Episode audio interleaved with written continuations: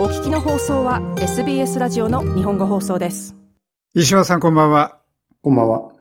えー、今回はですね石橋さんはブラジルに久しぶりに買い付けの旅行に行かれたそうですね。そうですね。はい。あの普段ですと2019年までですの間はですね、えー、年に一度毎年ブラジルに買い付けの旅に行ってたんですけど、やっぱりコロナの関係もあって、えー、3年ぶり、久しぶりの、えー、コーヒーのあのブラジル買い付けっていうことになりました。どうでした？はい、そうですね。あのー、以前行った時はですね、えー、やっぱり3年前だったんで、コロナの前ですね、えー、その時と比べて思ったのはですね、結構、あの、まあ、サンポーラの空港とかは結構同じような感じだったんですけど、その農園とかですね、あの、いつも行ってる農園の近くの、えー、道とかがですね、結構しっかり舗装されてて、えー、あまり凸凹道もだいぶ良くなってたりとか、あと路上に結構ゴミとかが目立ってたんですけど、そういったのもだいぶ綺麗になってて、いい風に変わったなっていう風に感じました。うん。それコロナの間にやったんですかね？その工事だとか、それこそ清掃とか。そうだと思いますね。もしかしたらその地元の人たちが、あの、外に出た人も実家に戻ってとか、もっと、あの、家、家の周りって言いますか、あの、近くのところに目が行くようになったのかなと思いましたね。ちょっとわからないですけど。はい。でもやっぱり、あの、道も凸凹がなくなったりしてて、すごく、あの、車の中に乗ってても、まあ、誰かに運転してもらってるんですけど、あの、農園農園を回るときには、少し楽に感じました。サンパウロの空港やなんかどうでした？あの、みんなマスクしてるとか、あるいはその何か検査でいろいろ聞かれたりとかそういうことなかったですか？そうですね。あの、サンパウロは特に今回の場合はですね、あの、ビザも必要なく入れたんで、スムーズに入りましたね。あの、短期のあの訪問だったんで、ビザは必要ないっていうことなんで、ただアメリカ経由だったんで、あの、アメリカの、えー、ビザを、えー、取って、まあ、えー、行きはトランジットのみだったんですけど、それでもあのビザを取って、っていう感じでしたね。で、えー、アメリカの方もサンパウロの方も、えー、マスクしてる人はですね、少しいたかなっていうぐらいで、うん、あまりメルボルンと比べたら、あの、マスクしてる人は少なかったような感じしますね。うん、ただやっぱりサンパウロは、えー、半分、半分ぐらいだったと思います。まあ、やっぱり人多いですね。はい、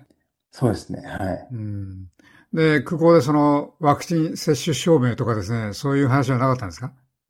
えっ、と、そうですね、行きは、えっ、と、アメリカの税関のところで見せただけで、うん、えー、サンパウロでは見せなかったですね。うん、はい。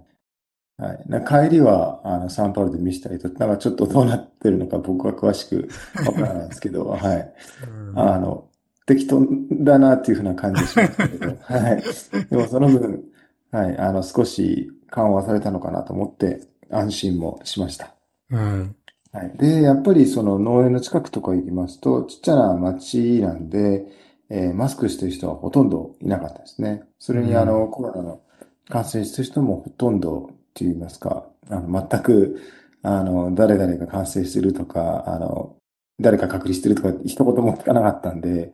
全く気にせずに過ごせました。あの、店だとかそういうのも全部普通に開いてんですか？そうですね、普通に開いてます。で、あの、お店でマスクしてる人っていうのもそこまで目立たなかったですね。ほとんどしてなかった人が多かったように思います。うん、ただやっぱりサンパウロの、えー、サンパウロでまあ一泊したんですけど、その時はあの、ホテルの中の人はマスクしてましたし、えー、僕たちもマスクしました。やっぱりウーバーの中とかですね、タクシーの中ではもちろんしましたけど、はい、飛行機の中もですね。はい、それは自衛のためですね。そうですね。あと、あの、飛行機の機内ではやっぱりその好きなくちゃいけないルールがあったんで。ただ今回はですね、あの、いつもですと、えー、メルボルン、えー、シドニーもしくはオークランド、そこからあの、チリのサンチアゴ行ってサンパウロ、で、そこから、えー、バイヤーですね。はい。あの、サルバドルの方に行ってたんですけど、今回はそのチリに行く便がなくてですね、えー、最初はですね、あの、ドーハとかドバイ経由っていう風な話が出てたんですけど、それも、あの、ちょっと難しくなってきて、あの、サッカーの試合があったんですね。サッカーの大会が何かあったみたいで、ドーハの方で。で、選手以外の人は、あの、空港から出れなくなる可能性もあるみたいなこと聞いたんで、え急遽オーナーがですね、あの、またフライト変えようということで、えー、結局、アメリカ経由で、え、行くことになりました。なので、えー、メールボール、シドニー、シドニーからダラスですね、アメリカのダラスから、え、サンパウロ。で、そこで一泊して、その翌日に、今回はですね、あの、サルバドルの方ではなくて、その近くの、もうちょっと南の方にある、ビクトリア・ダ・コンキスタっていうところに、えちっちゃな空港なんですけど、泊まってですね。えー、で、その後は、ファゼンダ・プログレッソ、ファビアーノのですね、あの、プライベートのジェット機を、あの、お迎えに来てもらってですね、そこから、えー、プログレッソの農園まで飛んできました。うん。はい。ラクシャリーですね、そこは。あ、そうですね、そこは、あの、ちょっと贅沢。そうライトで、もう本当に20分ぐらいで着きましたね。そのビクトリアでコンキスタから、えプログレスの、えー、ムクジェっていうところなんですけど、はい。もうそこは、あの、ラジーバイエ州になります。もっと内陸、いつも泊まってる海の近くのホテルとは違って内陸の農園がある方なんで。はい。はい、ところで、あの、そのコーヒー農園の方ですけども、はい、パンデミックの影響なんか受けたとかそういう話はなさいませんでした？そうですね。あの、ファビアーノ、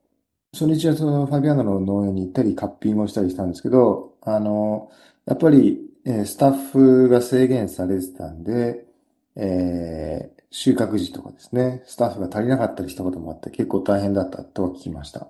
うんはい、ただ彼は、あの、やっぱりそういったのをしっかり整えたりするのが長けてまして、で、あの、他の農園とかと比べたら、ちゃんと人数もなんとか足りるようにはしてたようには感じました。うん。はい。あとはですね、えー、以前にも話したかと思うんですけど、その、休憩所のすぐ横にですね、え、従業員が収穫する人たちがですね、衛生のために手を洗う、え、場所を作ったりとかですね、もともとまああったんですけど、それをもっとたくさん増やして、まあ10個ぐらいですね、その水道で手洗えるような設備を整えたりもしてました。あの、こっちだとあの、手を消毒するサニタイザーの超えたんですけど、そういうことはなかったですか？えっ、と、農園の方では直接は見てないんですけど、そのオフィスとかですね、そういったところでは、えー、常にいろんなところにありました。なので、そうですね、そういったのはちゃんと管理が行き届いていると言いますか。うん、で、あとは、そうですね、あの、コロナが影響して、えー、コーヒーのクオリティが下がったり上がったりっていうことは、特になかったです。ただやっぱりその従業員が足りないから収穫は追いつかないようになりそうになったりとかあったんですけど、えー、プログレスはその辺はうまくやっていったようには思いますね。やっぱり、まあでも大変だとは言ってましたけど。あの、それこそ人が足りないんだったら、それこそどっかから都市とかですね、場合によってはその他の国からっていう話はあると思うんですけど、そういうことはなかったんですかね。そうですね。外からってなるとやっぱりちょっと大事になってしまうんで、できるだけその近くのムクジェの、えー、ちっちゃな、その中にもまたちっちゃな町がいくつかあるんだけど、そこからバスで送迎で働ける人は働いてもらったりっていう風な感じだったと思います。うん、やっぱりできるだけその地元の人たちに、えー、仕事をっていう風な感じはしましたね。はい。うん、あとそれと同時に、機械による収穫を導入するようにしてましたね。その2019年にもですね、今の段階では結構あのハンドピックとかは人がですね、実際に収穫する場合が多かったんですけど、どんどんどんどん機械を導入していく方向になる、なりつつあるとは言ってました。うん、やっぱり地元の従業員、地元の人たちも使うっていうのも、えー、うまくバランスよく保ちながらやってたんですけど、やっぱり、あの、機械でないと追いつかない部分もあったりしますんで、うん、えー、それでどんどん機械で収録できる場所も増えてきてますね。パンデミックで機械の導入が少し加速された感じがありますかね。そうですね。それだけではないと思うんですけど、やっぱりそれが一つの要因だと思います。うん。はい。わかりました。どうもありがとうございました。はい、この続きまた次回お願いします。はい。もっとストーリーをお聞きになりたい方は iTunes や Google ポッドキャスト Spotify などでお楽しみいただけます。